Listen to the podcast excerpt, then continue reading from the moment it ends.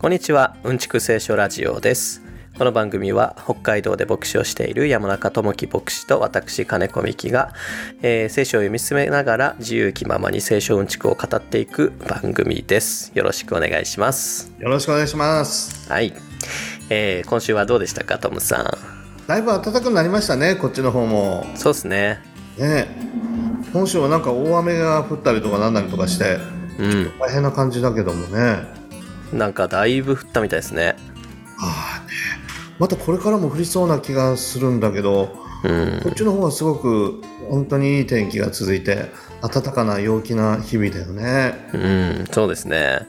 なんかうちの妻の実家ではね、あのちょっと場所がなんだあのななんて言えばいいのかなその崩れやすいというかそのうん。その山の斜面みたいなところにあの立ってるのでうん、あのなんだあの親戚のうちにちょっと避難したりしてましたね。あら、あら、そこまで。まああのね大事を取ってってことですけどなるほど。いやもうね昔は考えられないような災害がいつ起こってもおかしくないというような時代になりつつあってうん大変だよね。そうですね。音更はそんな自然災害いや大変だななんてことはないでしょ？うーんそうですねあのー基本的にやっぱねそんなにはないんだけどまあ北海道から寒いぐらいだけどうんうん。えっ、とでもこの十勝地方は割合地震が多い気がしますねああ本当。なんか山一つ挟んでるだけなんだけどやっぱ、うんでもなんか先週先々週同じ話してたような今思い出しましたけど。同じ話してませんでしたっけ？十勝は地震が多いって。ええ、だからここねあのちょっと気をつけないといけないですよなんていう警報級のやつがうんうん。あるかもしれないんだよね、地震が。うん。ここ数年は、うん、大きなの来ますよっていう予報がなされてるんだもんね。うん昔から多いとこなんだよ地震は。ねえ。まあね。でもそれ以外は特にないかな災害みたいなものは。うん、いや災害といえばねあの僕あのサッカー好きでねもちろんコンサートレ札幌地元のチームも好きなんだけど、はい。他に長くいたので、はいガンバ大阪も応援してるんだよね。はいはい。うん。でガンバ大阪大好きなんだけど昨日なんと大災害というか天皇杯っていうのがあるの。はい。お正月にやるね。有名な。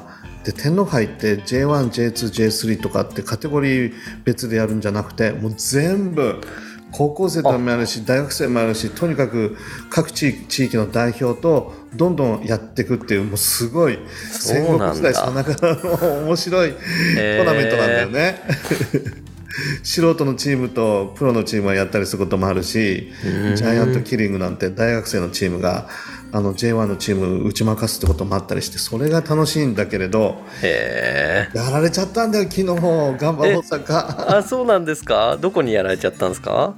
ね J JFL っては J1J2J3 ってプロがあるんだけどいうんそのプロにまだなりきれてないアマチュアのチームで、うん。まあこれからね J3 プロになりなれたらいいねっていうその準備してるチーム。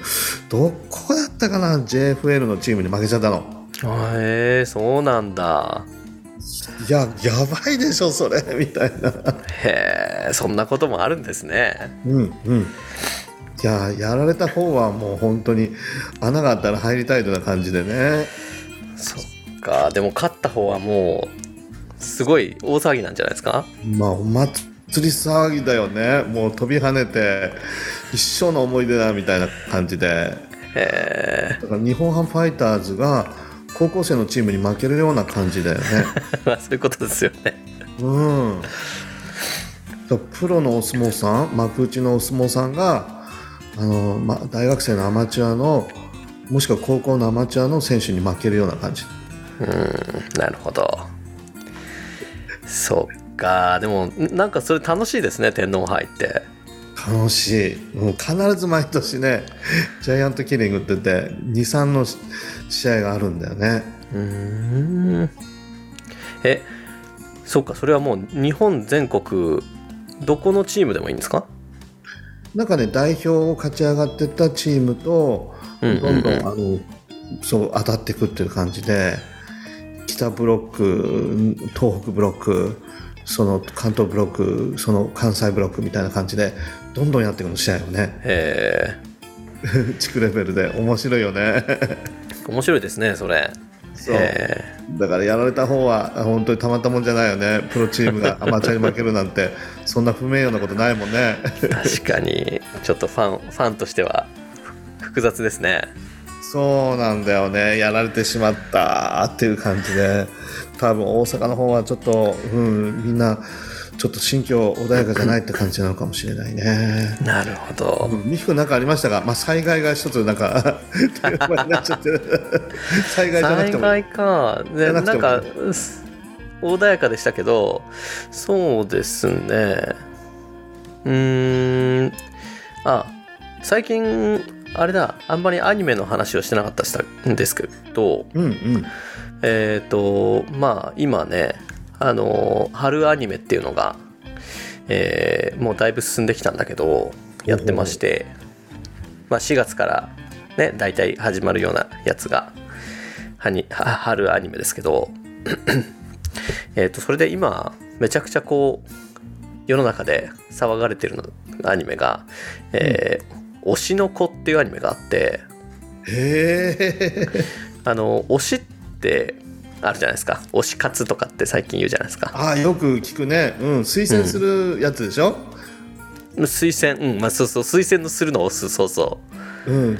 だからもう自分はもうこの人のファンだからその人を推していきたいみたいな。うそう。であのーまあ主人公はえっ、とすごい田舎の産婦人科の先生なんですけどうん。でその人があのある、えーアイドルの女の子のファンなんだけど 面白いね。いわゆる推しなんだけどでそのアイドルが実はあの妊娠しててでその先生の病院にあのお忍びで来るっていうそそういう始まり方をする アニメなんですよ。すごいなまた。えー、すごいね。でなるほど。推しの推しの推しの子供推しの子か。なるほどねっていうことなんですけど。へえまあこれがですねあのネタバレになるから言わないですけどうんうん。あの第1話がねあの普通アニメってあと25分ぐらいなんですよ1話、うんうんうん。第1話がですね90分。うえー、めっちゃ長い。めちゃくちゃ気合入ってて。映画みたいだね。いやーその第1話の中にね2点3点するあのなんていうのかな。あのどんでん返しがありまして。あらららららら。さ最初僕そのタイトルからして全然見る気になれなくて。うんうん。あのーまああ基本的にアイドル全然わかんないし。うんうんうん。うん。なんか全然興味ないやつだろうなと思ってたんですよ。ほうほうほうほう。まあでもあんまりにもあの騒がれてるからしょうがない見ようと思って見たらまあ第1話号泣しましたねそんなに？本当？不覚にも？不覚にも。涙が？不覚にも。へえすごい。いや確かに今までいろんなさそのねこういうのがいいですよとかつって教えてくれてはい。あそういうのはあるんだそういう世界があるんだと思って聞いてきたけど全然ジャンルが違うもんね。そっちの方向には。あの行かなかったもんね美樹君は。そうなんですよいや僕、まあ、見る前はおもうおそらくなんか推しのアイドルの子供をなんかどういうわけか面倒を見ることになっちゃって、うん。そのね日常を描くようなそういうアニメなんだろうなと思ってたんですけど全然違いましたね。あ全然違うんだ。ほらなんか夜のね街の中でそのライトみたいの持ってさその、はい。はいオタクの人がほら踊ったりするじゃないはい。ありますねおたげね。ああそうすごい勢いであどうやって体をねじ曲げたりしてんだろうってぐらいものすごいキレのいい感じで そうそうそう。男の人たちがやるでしょはい。大真面目に。ああいう感じではなかったんだ。ああいう感じではなかった。いや まあそういう感じでもあるんだけど。いやーそうなんですよ。あのね。見てみたらいいと思いますよ。あのそっかまあ今いろいろ注目されてるアニメですね。へえやっぱりストーリーがいいんだね。もちろん描写もいいんだろうしアニメの技術もね高まってるとは思うんだけれど、あのあれですね。異世界転生ものっていうジャンルが一大ジャンルとして最近もうめちゃくちゃ流行ってますけどうーん。それの最最終形態ですね。へえいやいわゆる江戸時代に戻るとかその侍の世界を描いてみるとかそういうのが異世界時代。それはそれはあのタイムトラベルものですね。ああそっかまた違うんだね。異世界なんか全然違うところにいきなりあのだい異世界転生ものって基本的に主人公が一番最初に死ぬところから始まるんですよおあの主人公が病気なのか事故なのかいきなり死んだところから始まってであのち全然違う世界に生まれ変わるっていう。はあ。であのそこでなんかよくわかんないんだけど最初からあのものすごい能力を持って生まれてきてうん。あのなんていうんですかね。いいきなり「俺強え」で始まってなんかこう、特別扱いされるっていうそういうのが異世界転生ものの典型なんですけど。はあなるほどなるほど。そうそうそう。まあそれの最終形態ですね。へえ。なんかでも話聞いてると現実の世界でもありそうななんかストーリーのような感じもするけれど。そうそうそうそうそうそう。なんとなくこうなんか親近感があるというか現実でもそういうのあるあるよねみたいな。うんあのね。気にな 気になった方はぜひ見て見てみてください。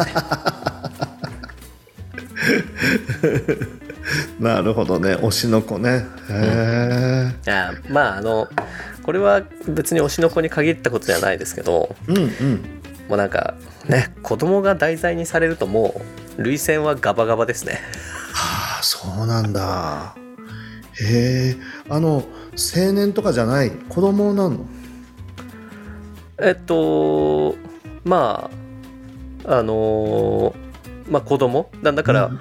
あのその推しの子供が生まれてくるわけですよ。そうあそういうことか。なるほど、あのだつまり推しの子っていうのがダブルミーニングになってて、うん推しのあの子っていうことと、うん、そのあの子の子供っていうのがかかってるわけですよ。あなるほど。そうか2世代にわたってっていうまあそうそういうことですね。なるほどねそうそういう話です。そうかいや親目線でどうしても見ちゃうからね子供が出てくるとやっぱりいやそうなん感情移ですよ。入しちゃうよねそうなんですよ。もう僕も絶対蛍の墓なんか見れないもんいやー蛍の墓はねもうあの大人になってからはね最後まで見れないあれ。見れないね、うん、もう見れないというか見たくないというかものすごい映画だと思うんだけど、うん。何回でも見たいんだけどいやもう恐ろしくて見れない。そう途中でね限界が来るんだよなあれ見てると。で 愛おしくなってしまってもうかわいそうに思えちゃって感情が崩壊しちゃうね。そうなんですよね。そっかなるほどそういうのがあるんだね。まあねあのアニメ他にもいろいろあるけどまあだんだんとね機会がある時にまた話していこうかなと思いますけど。うんうんうん。ね うんそんなもんかな。僕はまああの今週1週間はねあのうちの妻のお母さんが遊びに来てくれたりとかしてまあ、えうん。あの賑やかな1週間でしたけど。ああよかったよかった。うん楽しく過ごせたかな。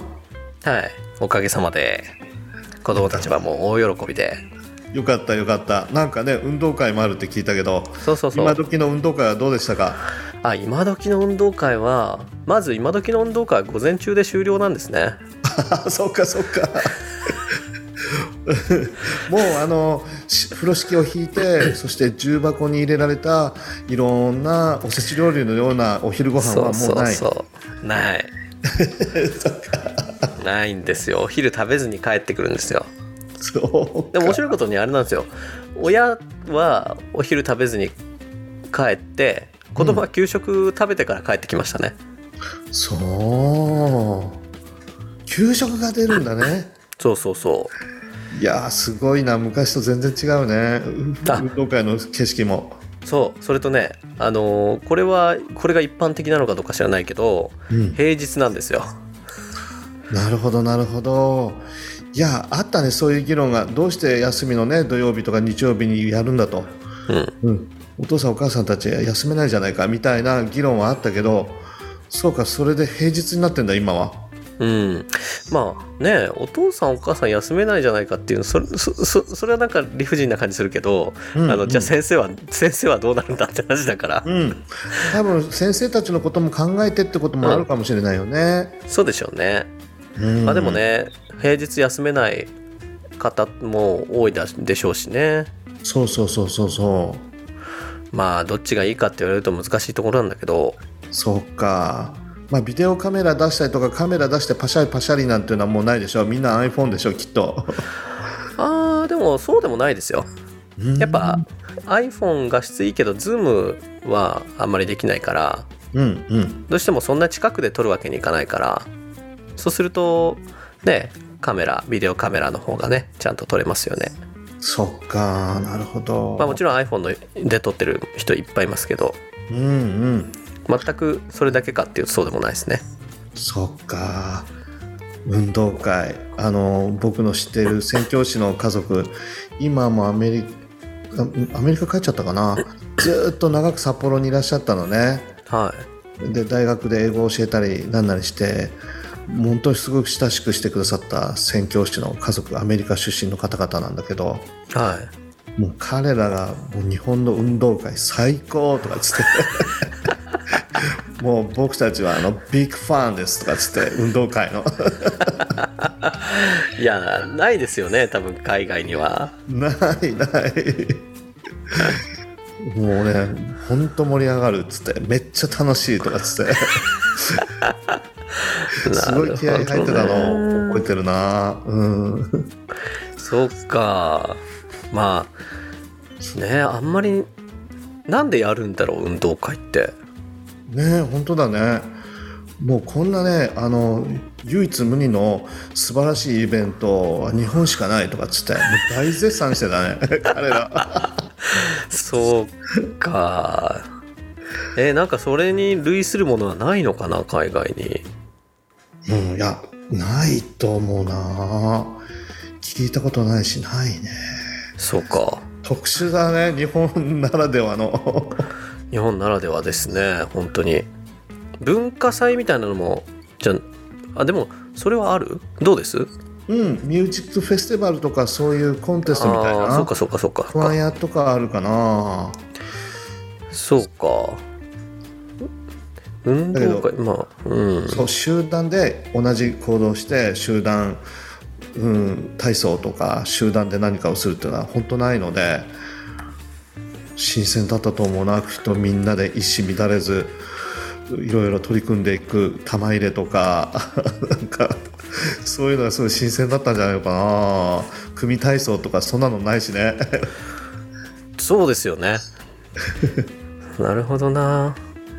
あ。なんかね日体大、日体大でそのなんだろう歩くやつ。ただ歩く。あはいはいはい。日体大のやつね。なんだっけあれ。マーチングじゃないし。なんだっけ。ありますよね集団歩行だけ。なんかそういうやつ？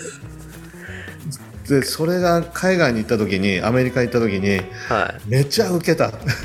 えー、なあんだこれは？っつって。なんか動画かなんかを見せたってことですか？いやなんかね実際に行ってパフォーマンスしたらしいんだよね。アメリカのなんかの,、うん、そのイベントの中で。はいはいはいはい日本はいの集団行動日体大のっつってでそれはすごく衝撃でこんなの見たことがないっていう一糸乱れず集団でいろいろとほら組み合わせたりなんだりするでしょ。うん。いやあれはすごいわ。もうねもうあの仰天してたんでね。ものすごいニュースになった。なるほどね。今ちょっとね運動会の起源を調べてたんですけど 運動会の起源はなんか一応ですねイギリスやドイツの、えー、職工体育的行事に起源を有するが日本における運動会の発足は国威、えー、富国強兵健康増進を目的として明治末期から社会的に広く普及したものであることから近代日本独特の体育行事であるとされていると。なるほど。なるほどね 欧米では体育及びスポーツの文化により一方では、えー、特定種目の競技会それを複合させたスポーツ競技会っていうのが多いみたいですね。だからちょっと日本の運動会とはちょっと違うわな、全然違う。うん。そうラグビーとかね見たりすることはあるけどみんなで何か一緒にやるってのは聞いたことないし見たことないな。あそうか。これあのまああまりいい歴史とも言えないんだけど、うん。あの日本の他に台湾、えー朝鮮半島などに日本統治時代から盛んになり存続していると。ああなるほどなるほど。台湾朝鮮半島ではなんかそういう文化があるらしいですよ。はあなるほどね。でも明治からやってんですって。運動会。すごいな。なるほどね集団行動はやっぱり日本ならではだもんね。うん。確かに。日本人大好きねああいうのね。大好き。うん右に習いというか、みんなやってるからっていうのは殺し文句だもんね日本では。あそうなのって。海外でそんなこと言っても誰も聞かないからあみんなやってんだったらじゃあ俺他のことやるわみたいな。いやいや。日本人の国民性ですね国民性があるよね。そう。みんなでトイレに行くっていうのも日本以外にないんじゃないかな。いや確かにな。いまだにねツレション文化なんて言われるあれですからね。ねえ。うんそういうのもないな海外では。はい。よし。そろそろ行きますか。あ行きましょうか行きましょうか。唐突に聞いたけどね。ねえなんか時間忘れてしまうよね。いやいやいやいやさあ今日からですね20章ですよ。お20章来ましたか。でなんかこんなにねあのーまあいつものことなんだけどあ最初から話し込んでおきながら今日はねえー16節までいかなきゃいけないんですよ1節から。なるほどなるほど。結構は範囲が長いね。うん。あの19章はですね1回に10節ペースでやってすごいトントン拍子にいったねっていう感じの話をしてたんですけど、うん。今日は16節いかなきゃいけないんで、なるほどなるほど。なるほ覚ど悟を決めていきましょ行きましょう。う じゃあ早速いきますよ。はいお願いします。はい。えーとマタイの20章1節から16節ですね。えー天の御国は自分の武道園で働く者を雇うために朝早く出かけた家の主人のようなものです彼は労働者たちと1日1デナリの約束をすると彼らを武道園に送った。彼はまた9時頃出て行き別の人たちが市場で何もしないで立っているのを見た。そこでその人たちに言った。あなた方も武道園に行きなさい。相当の賃金を払うから。彼らは出かけていった。主人はまた12時頃と3時頃にも出かけて行って同じようにした。また5時頃出て行き別の人たちが立っているのを見つめ見つけた。そこで彼らに言った。なぜ一日中何もしないでここに立っているのですか？彼らは言った。誰も雇ってくれないからです。主人は言った。あなた方も武道園に行きなさい。夕方になったので武道園の主人は監督に言った。労働者たちを呼んで最後に来た者た者たちから始めて最初に来た者たちにまで賃金を払ってやりなさい。そこで5時 ,5 時頃に雇われた者たちが来てそれぞれ1デナリずつ受け取った。最初の者たちが来てもっと多くもらえるだろうと思ったが彼らが受け取ったのも1デナリずつであった。彼らはそれを受け取ると主人に不満を漏らした。最後に来た者、えー、子供たちが働いたのは1時間だけです。それなのにあなたは1日のロークと焼けるような暑さを辛抱した私たちと同じように扱われま扱いました。しかし主人はその一人に答えた。友よ私はあなたに不当なことはしていません。私あなたは私と一手なりで同意したではありませんか。あなたの分を取って帰りなさい。私はこの最後の人にもあなたと同じだけ与えたいのです。自分のもので自分のしたいことをしてはいけませんか？それとも私が気前がいいのであなたは妬んでいるのですか？このように後のものが先になり先のものが後になります。はい以上です。ありがとうございます。長かった。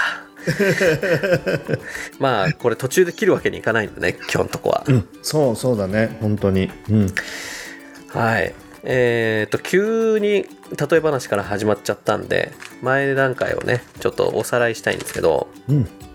先週のところではうんとね先々週のところでうん。あのー永遠の命を尋ね求める青年金持ちの青年っていうのが出てきて、うん。イエスに、永遠の命はどうやったら得られるのですか?」って答えたら、えーあなたの財産を全て貧しい人たちに与えて私についてきなさい」って言われて、うんそれはできねえなと思って落胆して帰っていったというところから、えーそれが先々週で先週のところはそれを見ていた弟子たちが「じゃあ誰が救われるんですか?」と。うん言ったので、えーそそれはラクダが針を通るより難しいのですっていうような話があって、うんえーそれを聞いたペテロが「私は何もかも捨ててああなたに従ってきました。何がもらえるんですか?」っていう。ね。すごい。発いやすごい。すごい発言があって。であなたがあなたたちが受ける報いは大きいんだけども往々にして先のものが後になり後のものが先になりますよ。っていうところまでが先週のとこ。うん。うん。でしたね、うん。はい。でそのその先のものが後になって後のものが先になるっていうのがどういう意味なんですかっていうのの、うん。お説明が今日のところと。うん。なんかつながってる感じがするよね。うん、はい。武道園で働く者を雇うために朝出かけた、えー家の主人という始まり方なんですけど。うんうん。まずこの家の主人まあ武道園の主人なわけなんだけどだからなんだろう大きな農場のうーん経営者ですよね。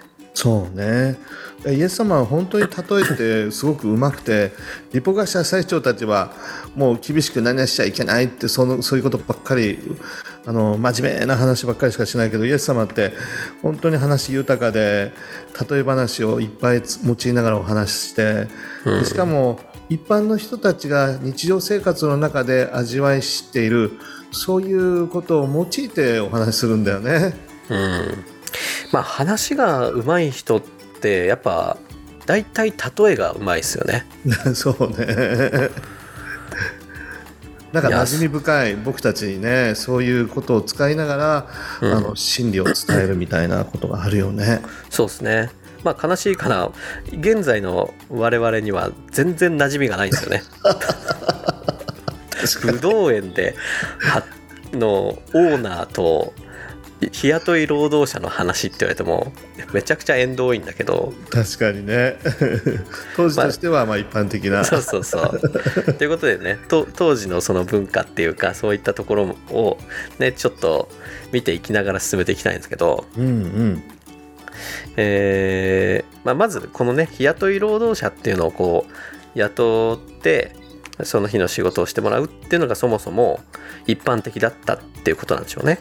そうねであのやっぱり季節によって人数必要だっていう時もあるから収穫の時なんか特にね、こういう光景は一般的だったと思うね。うん労働者を雇うっていうことでいろんな人たちがいろんな方面からやってきてうん声をかけると、うん、いう感じでね。労働者が集まるところに行ってってことだろうね。うん、武道園で働くっていうので思い出したんですけどこれマスター・キートンだったと思うんだけどマスター・キートンってあの漫画わかります？ああなんか聞いたことあるけどどんな漫画だったかちょっと覚えてないな。まあキートンっていううーんなんかあの人はなんだ考古学者か？文文化人類学者か？わかんないけど、あのキートン教授がめちゃくちゃ強いんだけどあの がなんかいろんな冒険をしながらあなんだろうだから日本版あれだ。えっ、とあれあのハリソン・フォードのああータンタランタン。そうそれそれそれ。タララランってやつーえージョーンズとそうそうそうそうそうに日本版インディ・ジョーンズですよキートン、えーマスター・キートンへーあのであのブドウ園の話があってうん。そ その話キートンと全然関係ないんだけど あのなんかブドウ園のあのそれは個人そんなにくこじんまりしたブドウ園なんだけど、うんのうん。えー、と若社長かなんかが自分で働いてんだけどうん。まあ日本の農家さんもそうだけどね、うんあのうん社長自ら働いてんだけどなんかその年のブドウがめちゃくちゃもう歴史に残るぐらいいいブドウができた年で。おおすごい。なんだけどなんか内戦か紛争かなんかが起こってうんうん。もうそのブドブドウの収穫のベストなタイミングって一瞬しかないんですって。なるほどなるほどなるほど。その漫画によるとね。うんうんこの日のこ午前中しかないみたいな。こ そその時に取らないとダメなんだみたいなのがあるらしくて。うん確かにね一気になるからねああいうのはそうそう。そんであのードンパチそのねああっちと向こうでドンパチやってる中あのーブドウ収穫に行くっていうそんなシーンがあるんだけどなるほどなるほど。命がけでブドウを収穫するっていう シーンをあの覚えてて今思い出したんだけどあの、うん だから多分ブドウの収穫時期ってこの日に収穫しなきゃいけないみたいなのがすごくあるからあるある。みんな焦るしね。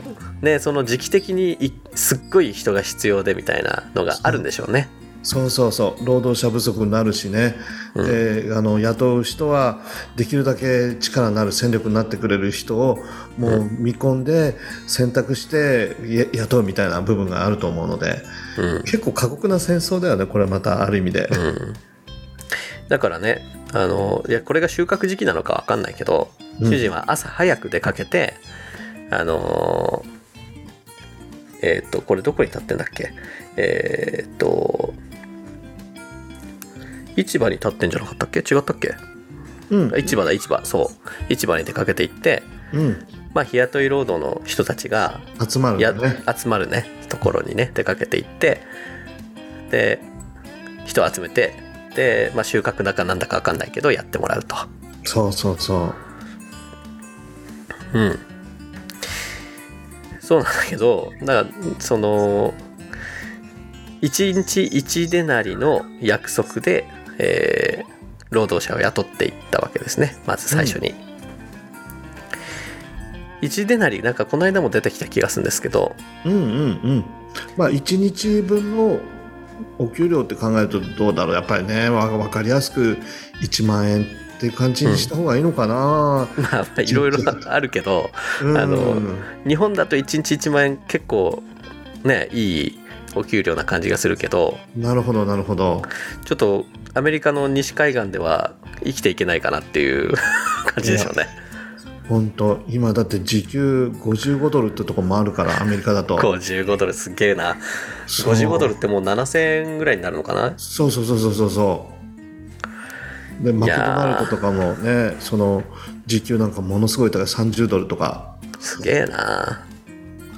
ちょっと日本がだいぶね立ち遅れてる部分が あるよね。いやいやでもちょっと思いますよね。こんだこんだけねグローバルでインターネットの世界だからなんかドルでお給料もらえる副業があったらめちゃくちゃ生活生活が楽なんじゃないかちょっとふと思ったりしますけどね。確かに今ドル力あるからね。確かに本当だ。そういうことも考えなきゃいけない時代になってるかもしれないね。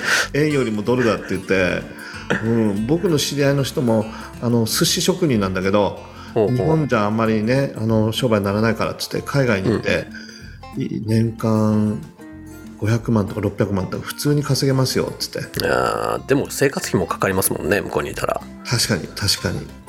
だから日本で生活しながら向こうのお給料をもらうっていうのがベストじゃないですか。最高だね。最高。日本食ブームラーメンとかね寿司とかがすごく人気があるので、うん手に職つけて向こうで働いて給料もらったらこっちに帰ってくるとか。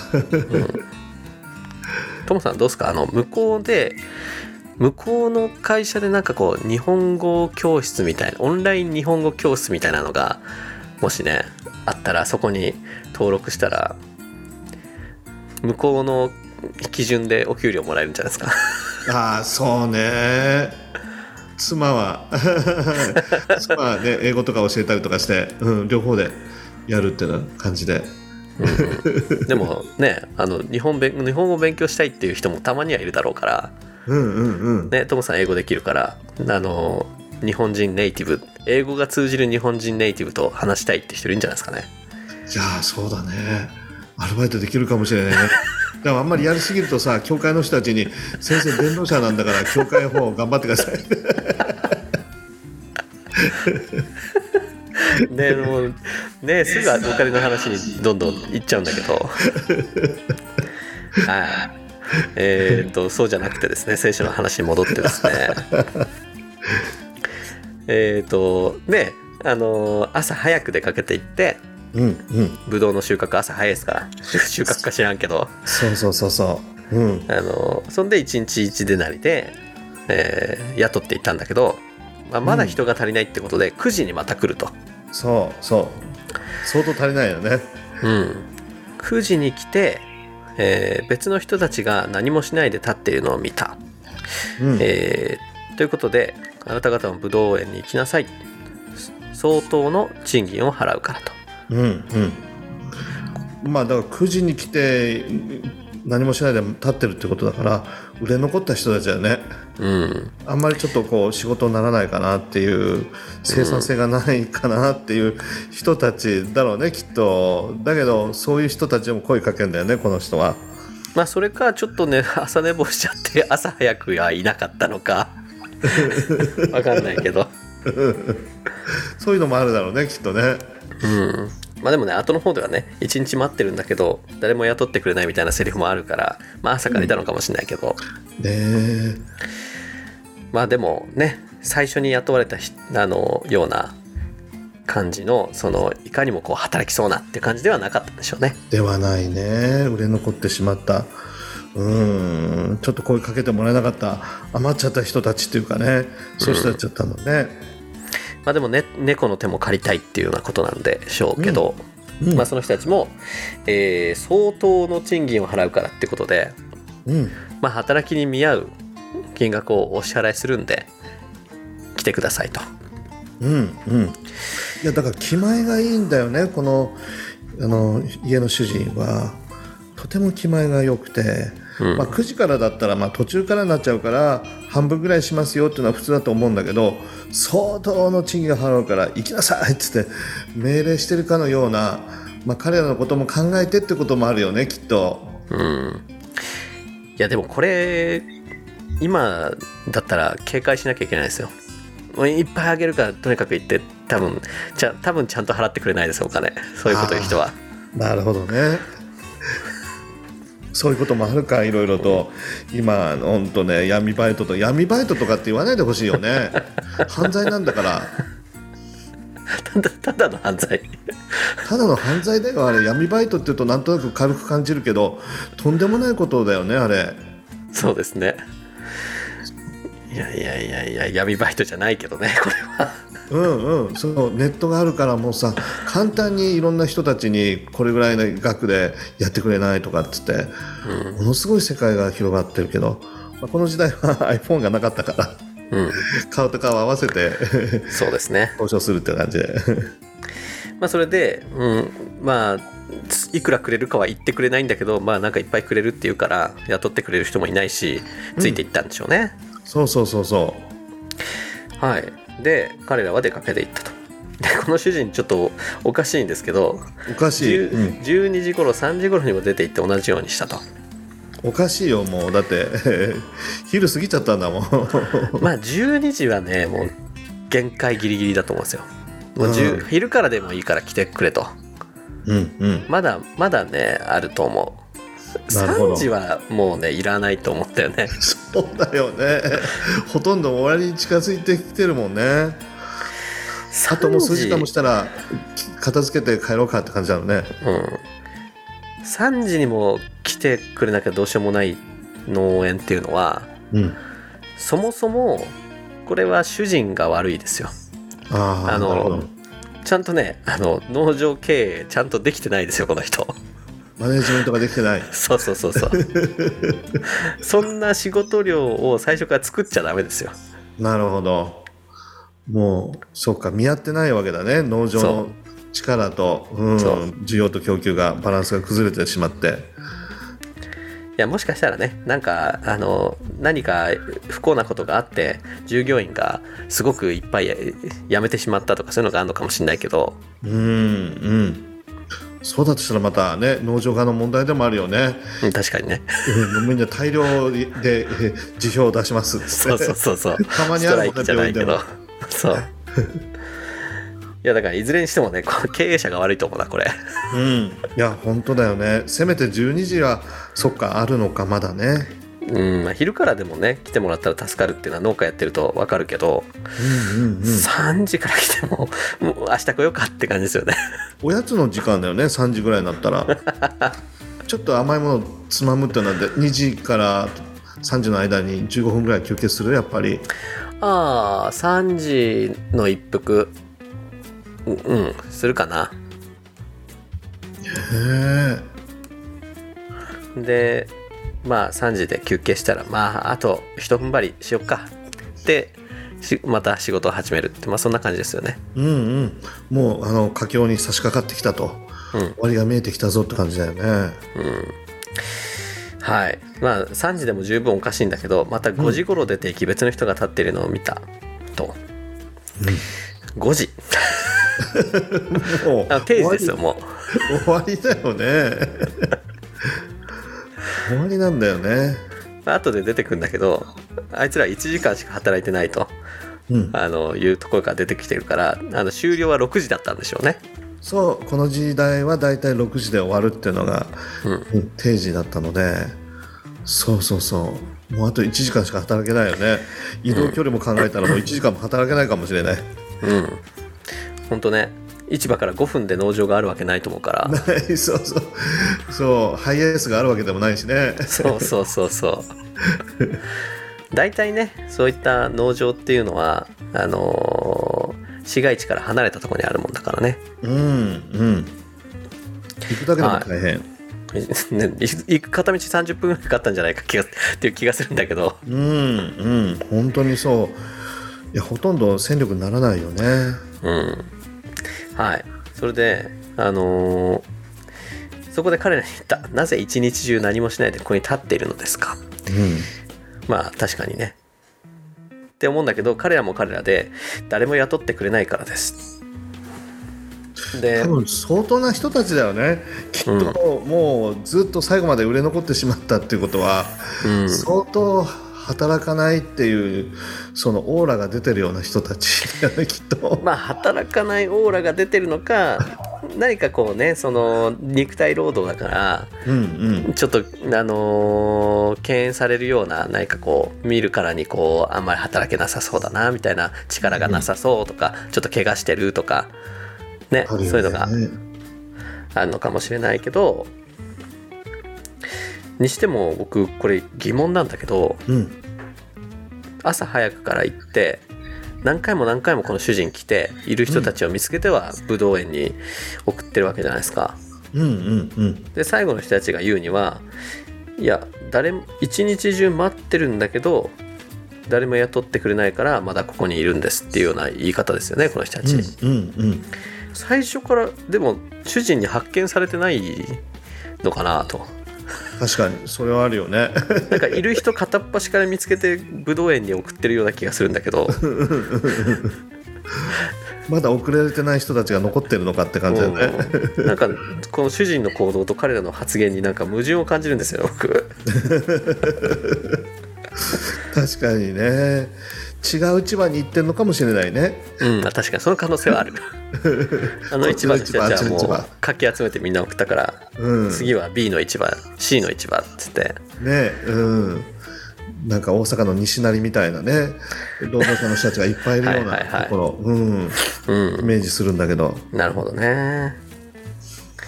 いやいやいや僕も結構あのー学生学生時代あれ？学生辞めてからだったかな？あのーなんだ日雇いのっていうかあの派遣のバイトっていうのをしばらくしてた時期があって。で一応契約としては日雇い。まあもちろんねあのつ続けて同じ現場に行くんだけどそう。あのーだから日給で支払支払われるみたいな。あ本当大体物流倉庫だったりするんだけどうんうんうんうん。行ってやってたことあるんであのーここを読むとねその頃を思い出しますよ。ああね。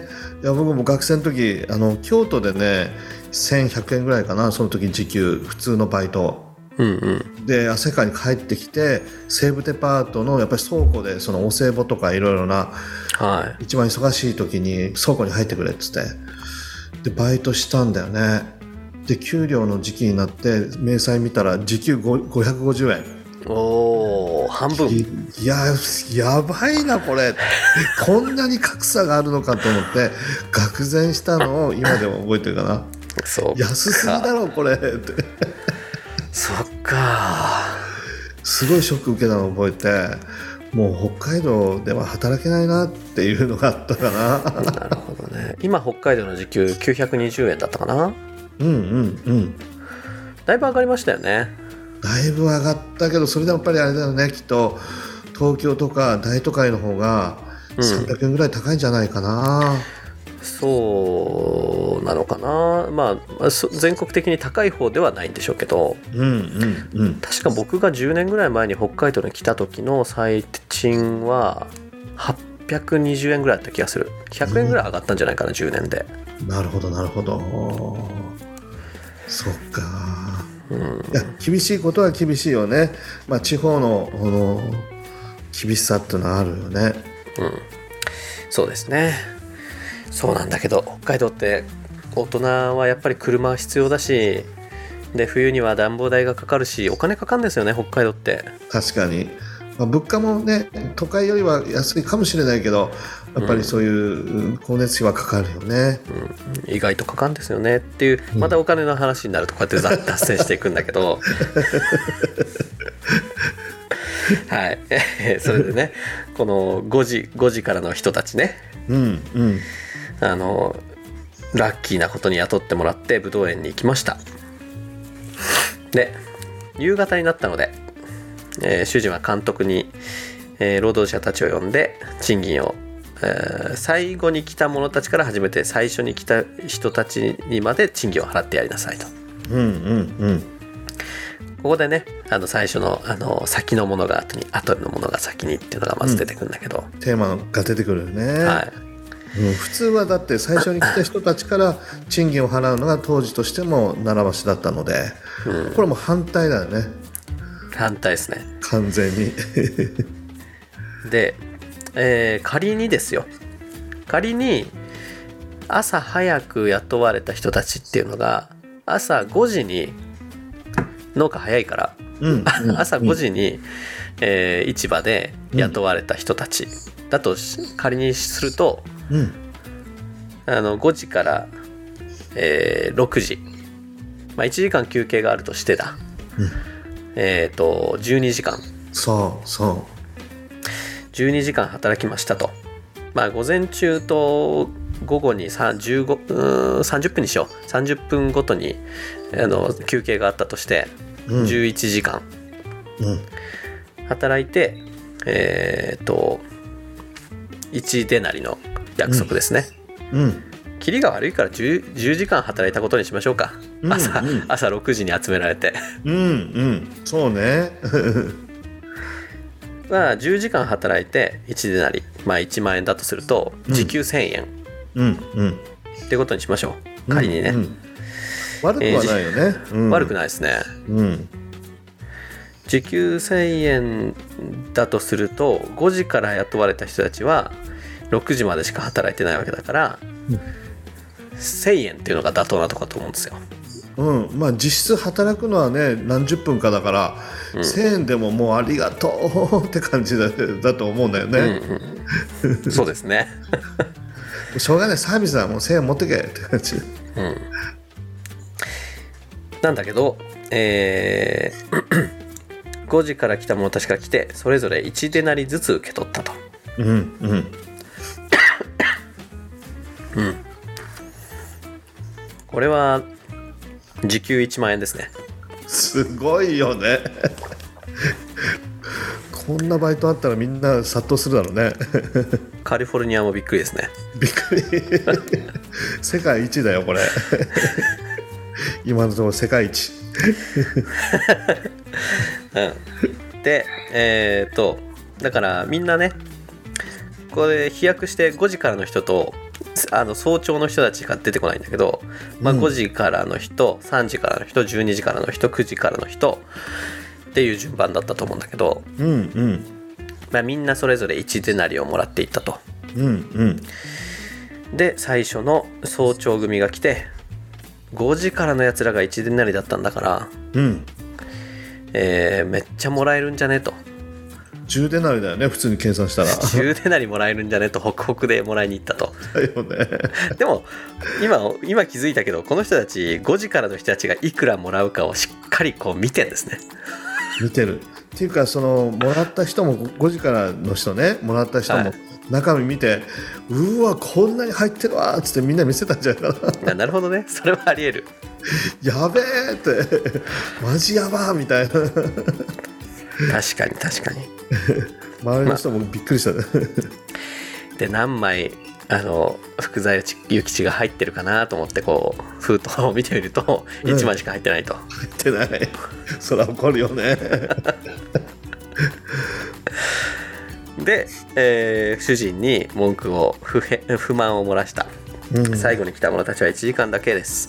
それなのに1日の6と焼けるような暑さ辛抱した私たちと同じように扱いました。うん。はい。これは当然の不不満だと思いますけどね。当然だと思う。当然だよ。これた正しいこと言ってると思う。うん。まあねこの後で主人も言うんだけど私は不当なことはしてないと。あなたは1デナリで私と同意したでしょうと。契約を結びましたよねと。1, デ1デナリの何の契約違反もしてませんよと。確かにそうなんだけど、確かに確かにそうだよね。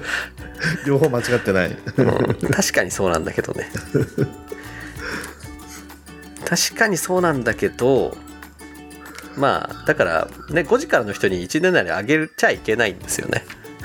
いけない。常識的に言うと。うん、こんなことしたらだって経済活動が成り立たないもん。うん。これ共産主義社会だったらいいかもしれないけど、民主主義っていうかね、うん、資本主義の世界ではこれは無理だよこれ成り立たないモデルだと思うんだよね。確かに共産的かもしれないですね。え。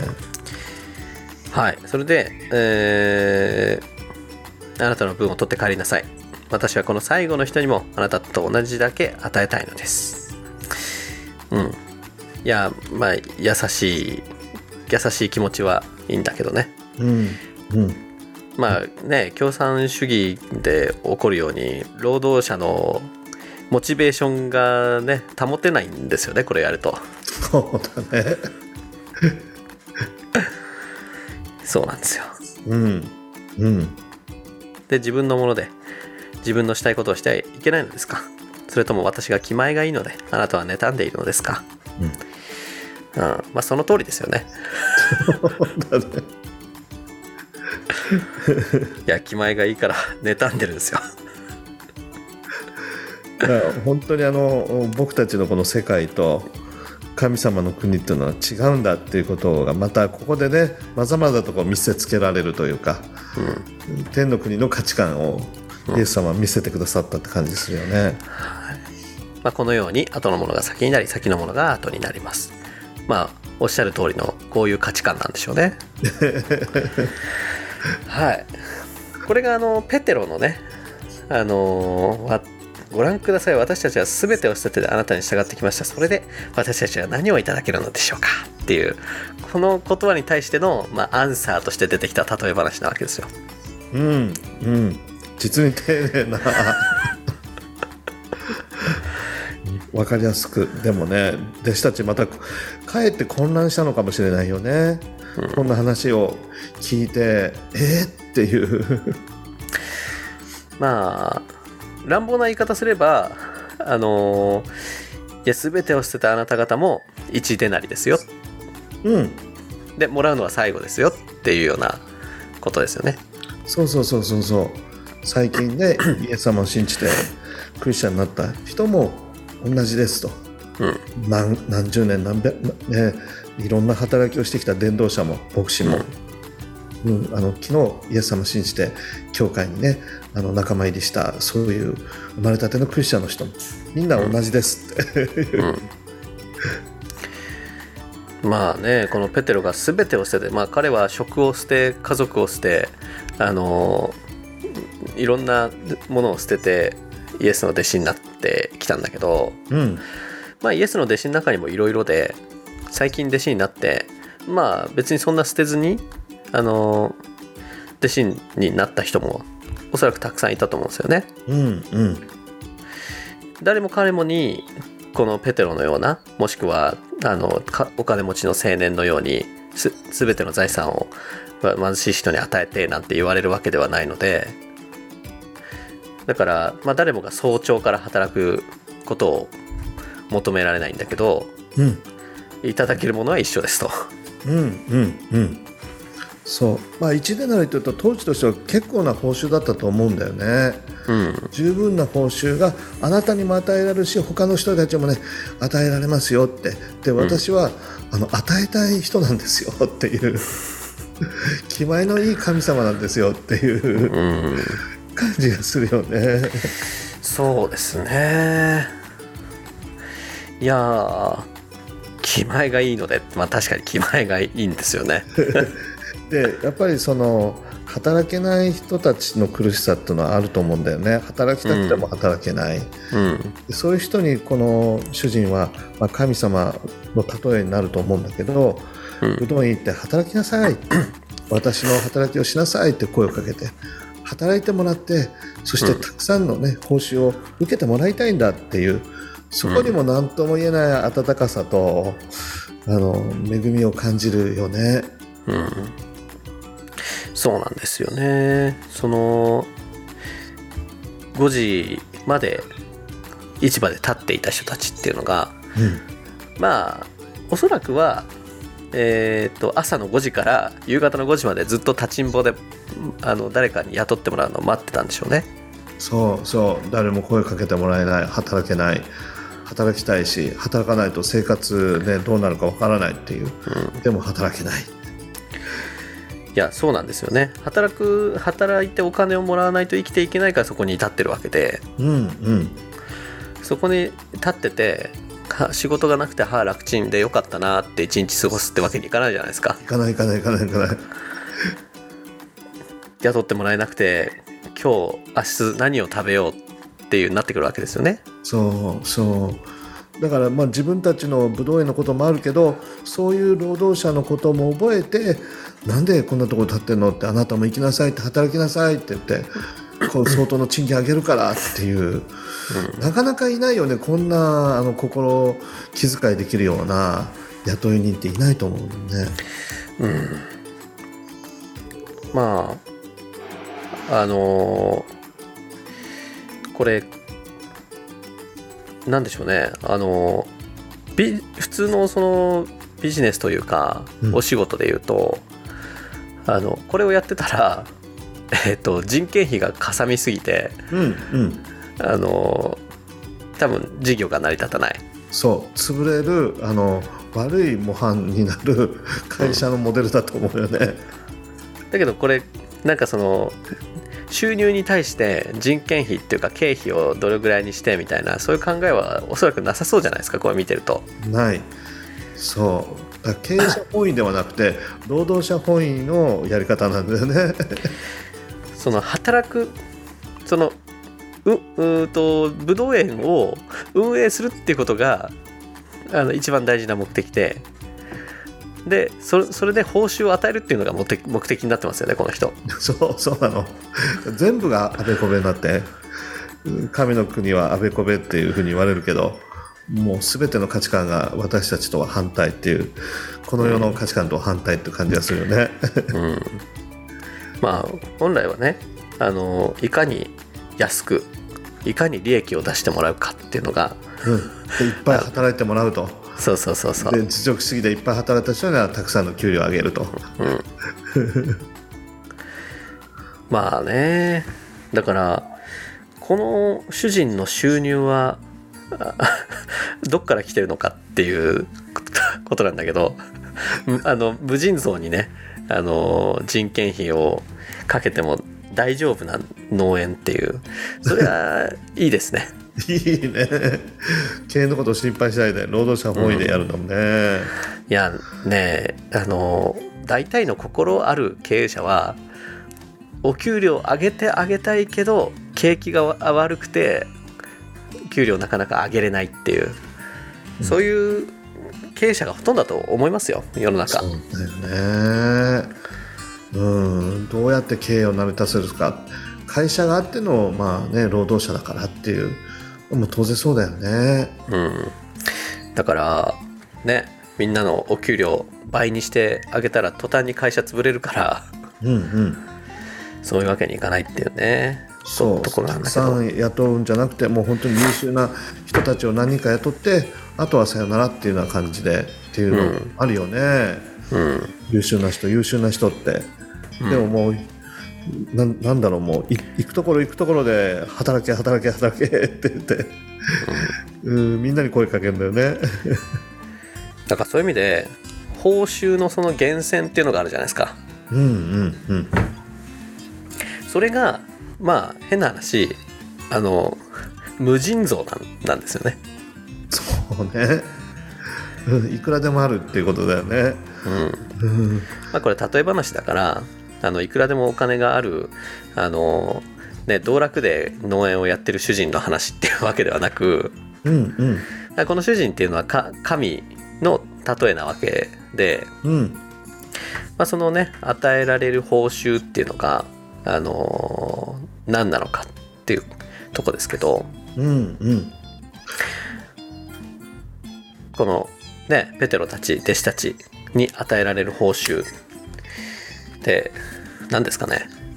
ねえまあ、いろんなことが考えられると、まあ、救いということがあったり永遠の命ということがあったり、まあ、天天国の報酬 神の国の宝とかってね、いろいろ目に見えないもの目に見えるも含めてということもあると思うけど。うん、うん、うんまあそうですよね。究極的には救いとかあの神の与えるうんなんていうのかな。まあそういったものですよね。祝福とか恵みとかって言われるものなわけだけど、ね、または神様の子供とされていく特権ということもあるだろうし、で神様の子供とされるんであればあのもう父なる神様を持っているものを全部子供として受け継ぐというそういう相続するということもあるよね。そうですね。うん。でそうだからまあだからこそあのーこの例え話が成り立つというかうん普通のね、あのー農場経営だったらこれあのー経営として成り立たないからおかしいっていう、ねことになるんだけど、まあ、そうじゃなくてその源泉っていうのがそもそも神にあるわけでうんうん。それを与えようとしているのもこの、ね、神。うん。ということなんだけど、そうね。でまたあの私の使命に来て私の働きをしなさいといううん。そういう声かけによって弟子たちも導かれて、まあ、僕たちもその、まあ、世の中で生活をしてるし世の中で働いてるけれども大きい目で言ったら神様の国で働きなさいって声かけていただいたお互いっていうことが言えるかなと思うんだよね。うん、そうですね。まあだからねそういった意味ではあのーこの、ね、主人に市場で声をかけられて雇われるっていうことが何を指すのか。うんうんうん。あのまあ安易に考えると、まあ、それは神からあのなんていうのかな。あの選んでいただいてうんうん。まあ聖書の道というか、まあ、神の道にこう、えー導かれるみたいなね、まあ平たく言えばクリスチャンになるみたいなことをだとするとこの12時間働いた人たち10時間でもどっちもいいけどうんうんうん。1日働いた人たちっていうのはあの、まあ、神のねえっ、とのとこに招かれて神の、えー仕事神の、うんうん。おえっ、とご計画というかうん。そういったものに従事させていただくと。うんうん。そのその働きに預かることができたっていうことなんだけど、まあ、彼彼らはねあの焼けるような暑さと一一日の労苦に辛抱した私たちと同じ扱いなのですかっていうあの不平を言ってるんだけど。あのこれもね分かるような気がしますよ。そうね。最初は彼らも雇われたくてそう給料もらって一日働かせてもらいたいと思って市場に行ってうん。で運よく一日1デナリくれる主人っていうのに出会って契約をして、うんで働いてあよかったこれで今日も仕事があって今日も生きていけると。安堵したはずだったんだけどうんうん。1時間しか働いてない人が同じように報酬をもらっているのを見てそれがこう恨みに変わっていったわけですよねこれ。そうそうだね。実に人間っぽいよね。うん、いや当然そうだと思うし同じ立場だったら僕らだって怒ってると思うよねきっと、いやクリスチャンでもあるんじゃないですかね。あの最初はね喜んで働かせていただくんだけどまあだんだんだんだんね感謝が消えていって義務のようになっていったりみたいなのはうんうん。すごくよくわかりますよ、そうだね。いやあの人には牧師先生ありがとうありがとうって、ね、奉仕に対して言ってくれてるけど僕いっぱい奉仕したのに何も言ってくれないとかね どうだい？感謝だねって言っていっぱいご奉仕してくださって教会のために働いてくれてありがとう。ってコーヒーでもケーキでも飲んできなさい。食べてきなさいってあの人に言ってるのに自分では何も声かけてない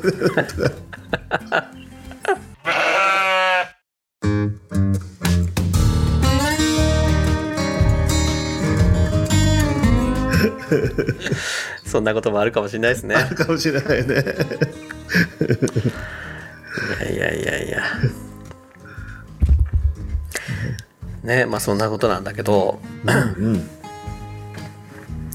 えっ、とおなんかねもっと話していきたかったんだけどもうね1時間10分に差し掛かろうとしてんだよね。おおえ本当？いやーこれいつも魔法だなと思うんだよね。えそんなに早く1時間？1時間ってそんな早かったですか？みたいな。いやーそうですね 本当に。そうか。うん。なるほどね。まあでもどうですか？今日のところで。なんかトムさんとしては一番印象的なところは？いやあの僕もその、まあ、牧師としてね神様の国で働くように声をかけていただいたものなんだけどうん。いや声かけていただいてありがたいなーっていうのと嬉しいなーっていうのと働かせていただいて感謝だなと、うん。世の中で働くっていうことも素晴らしいけれど、うん。でもそこから選んでくださってね神様の国で働くという教会で働くっていうのもまた素晴らしいなと思って改めて感謝させてもらいました。うん。あありがとうございます。不不平はないですか？あねまあ、いろんな戦いはあるよね、それだって、こう書いてある通り、焼けるようなとかね、大変な辛抱したって、それはあるよね、うん。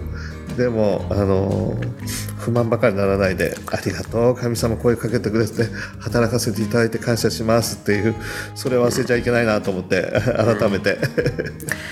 いやそのやっぱりね辛いものは辛いっていうのはあるし、うんうん。あのそれは正直なっていうかまあ当たり前だと思うんだけどうん。なんかこの違いっていうのがそのまあそのなんていうのかな働かしてもらってるってこととこのあの報酬っていうのに感謝をしてるかの違いっていうのがここで不満が出てくるかの違いな気がするんですよね。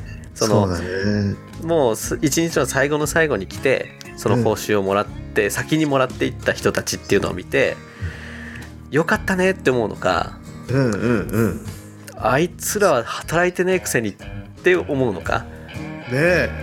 全然違うよね、うん。いやーそれしか働いてないのでいっぱいもらってよかったねって自分はそういうふうに思えるようになりたいな、そうっすよね。はい。まあじゃあそれが今日の結論ということでね。無理やり締めようと思いますけど。ありがと じゃあ最後締めお願いします。うはい今日皆さんお付き合いいただいてありがとうございます。また来週お会いしましょう。はーいさよなら。さよなら